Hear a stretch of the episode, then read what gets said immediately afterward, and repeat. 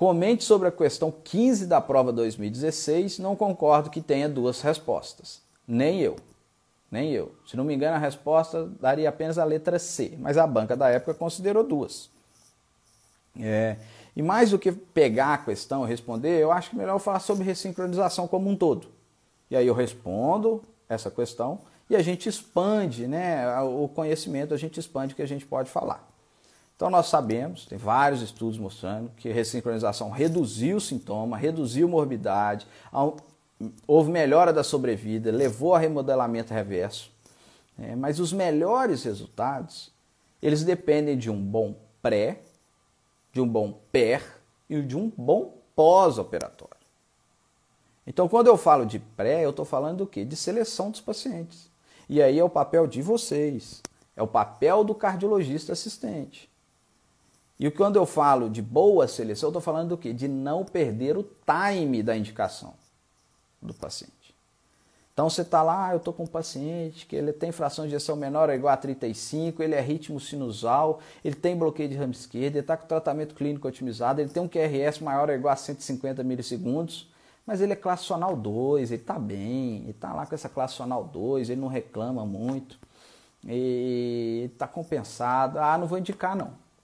Ele tem indicação, mas não vou indicar não. Você vai acompanhando esse paciente e ele vai piorando.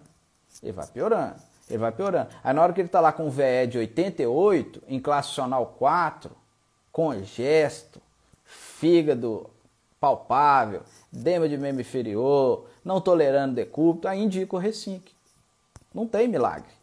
Não tem milagre. A ressincronização desse paciente provavelmente não vai ser efetiva.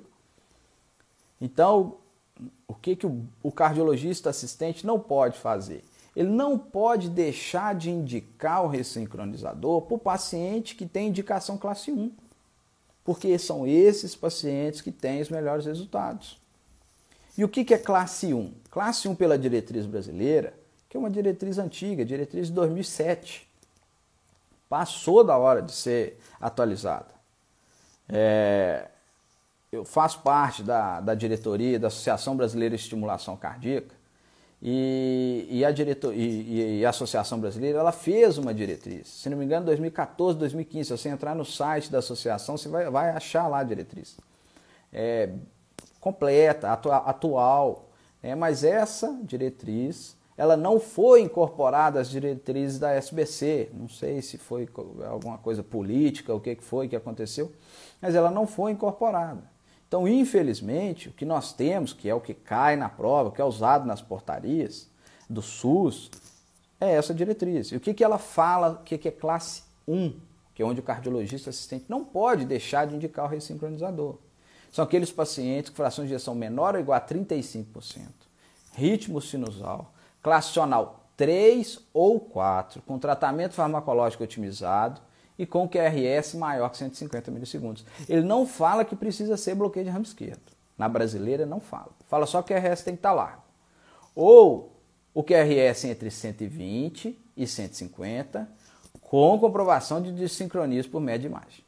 Então isso é classe 1 pela brasileira. E pela que está no Brown Out, que é a americana, que é a, a europeia, fala o quê? Classe 1 que é o que está no Brown Out, que é o que é adotado no mundo inteiro. Fração de ejeção menor ou igual a 35, ritmo sinusal, classe funcional 2, 3 e 4, ou seja, incluiu classe 2, que não está na brasileira, apesar do tra tratamento farmacológico otimizado, e bloqueio de ramo esquerdo. Ele especifica que tem que ser bloqueio de ramo esquerdo, com QRS maior ou igual a 150 milissegundos. Então, essa é a indicação. Classe 1, em que o cardiologista tem, não pode deixar, porque tem os melhores resultados. Não pode deixar ficar pré-transplante cardíaco para indicar o Resinc. E o PER? O PER é com a gente. É o que a gente faz lá na hora do implante. Então a gente quer o quê? O implante no local correto. O que, que nós buscamos? Qual é a região de maior atraso no ventrículo esquerdo? Por causa do bloqueio de ramo esquerdo. É a região posterolateral, lateral do ventrículo esquerdo. Então é ali que a gente busca uma veia cardíaca que leve até essa região. E buscamos o quê? Ah, conseguimos. Uma veia que vai lá na região lateral do ventrículo esquerdo. Uma boa distância entre o eletrodo do ventrículo esquerdo e o eletrodo do ventrículo direito. E o pós? Pós é o quê? É o segmento do paciente. E aí é um trabalho em conjunto entre o cardiologista assistente e o ritmologista. Qual que é o papel nosso do ritmologista no pós, no pós-operatório? Programação ideal do dispositivo. Então nós vamos ajustar os intervalos atrioventriculares, o intervalo entre os ventrículos, entre o eletrodo ventrículo direito e o eletrodo ventrículo esquerdo, para que a gente obtenha a melhor performance cardíaca. E qual que é o papel de vocês, cardiologistas assistentes? Otimização do tratamento da IC, porque muitas vezes antes do implante do, do ressincronizador, vocês não, não conseguiam mais otimizar o tratamento da IC, e depois do implante ressincronizador, às vezes vocês conseguem aumentar a dose do beta-bloqueador, aumentar a dose do IECA ou iniciar o IECA. Então, o tratamento, otimização do tratamento da IC e controle psicótico das arritmias. Tem que ter um controle psicótico das arritmias, porque a principal causa de uma ressincronização não efetiva são arritmias. Porque você tem tanta arritmia que você não permite que os eletrodos né, funcionem e que levem a ressincronização ao remodelamento. Então, a principal causa de, de não ser efetivo o implante ressincronizador são arritmias. Então, você tem que tratar de forma psicótica. Então não pode ter extracistos ventriculares frequentes, não pode ter TVNS frequentes, não pode ter FA de alta resposta frequentes, você não pode ter taque atrial frequente, porque isso piora a ressincronização.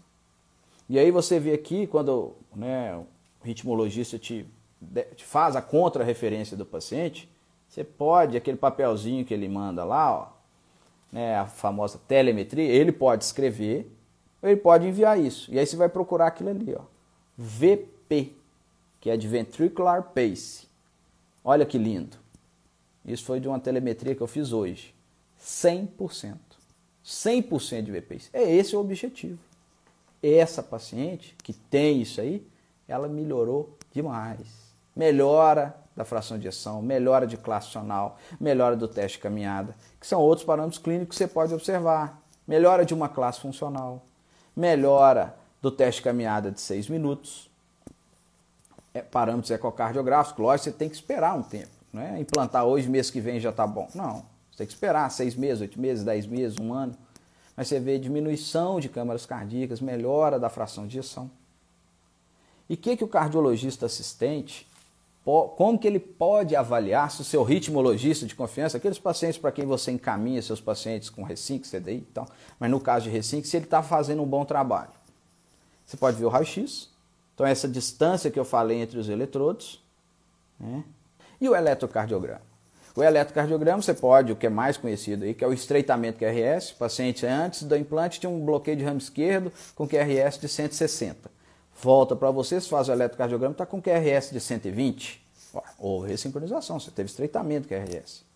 Mas também você tem estudos mostrando, bode colaboradores mostraram, com, com significância estatística, que quando você encontra V1 positivo e D1 negativo ao eletrocardiograma, é um sinal que está havendo ressincronização. Então, lembrando que no bloqueio de ramo você tem exatamente o contrário. Seu V1 é negativo, seu D1 é positivo. Então, quando você encontra no eletrocardiograma V1 positivo e D1 negativo, é um sinal que está havendo ressincronização. Então, esses são o que eu posso falar assim, num todo sobre ressincronização, algumas partes práticas que podem te ajudar. Que pode te ajudar aí na sua prática clínica e no seu dia a dia e também nas provas.